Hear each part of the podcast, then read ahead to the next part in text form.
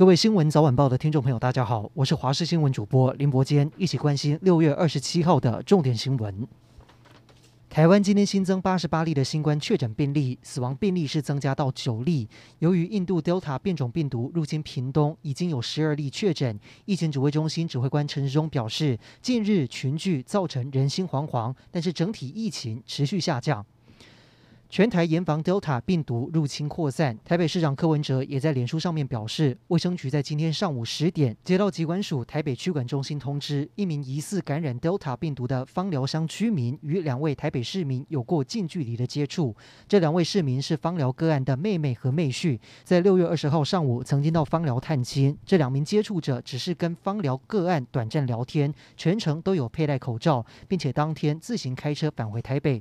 柯文哲表示，初步意料显示，这两位市民都退休，没有上班，也没有在台北市公共场所的足迹。目前已经到阳明医院进行 PCR 裁剪，并且收住检疫所进行隔离。台北市会严密注意。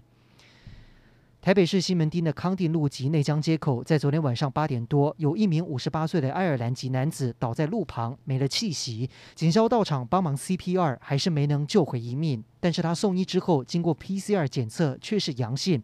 帮他处理的四位员警也立刻住进防疫旅馆隔离。好险，这四名员警的快筛结果都是阴性，还会持续观察。而这名外籍男子的接触史，卫生单位也要再追查。因应 Delta 变种病毒来袭，指挥中心昨天宣布，从二十七号，也就是今天开始，入境者一律取消居家检疫，全部都要入住检疫旅馆，又或者是集中检疫所。但是新制上路第一天，机场就出现各种状况，有旅客来不及订防疫旅馆，甚至为了省钱，还吵着要居家检疫；也有人疑似钻漏洞，在检疫系统上写自己家的地址，假装是防疫旅馆，成功溜回家。监察院将就最近的防疫乱象，严拟约询指挥官陈时中。陈时中简短的回应说：“监察院本于职权做相关事宜，我们就尊重。”而行政院长苏贞昌也表态说：“台湾去年的防疫工作做到世界最好，现在因为变种病毒肆虐，疫情有了新的冲击，这个时候反过来苛责陈时中，这样子不厚道也不公平。”不过这番话也引来蓝营的议员反弹。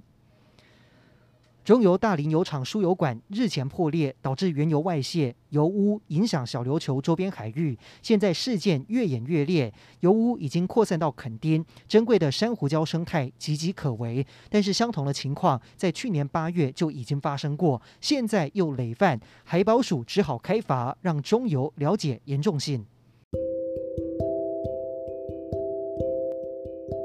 以上就是这一节的新闻内容，感谢您的收听，我们再会。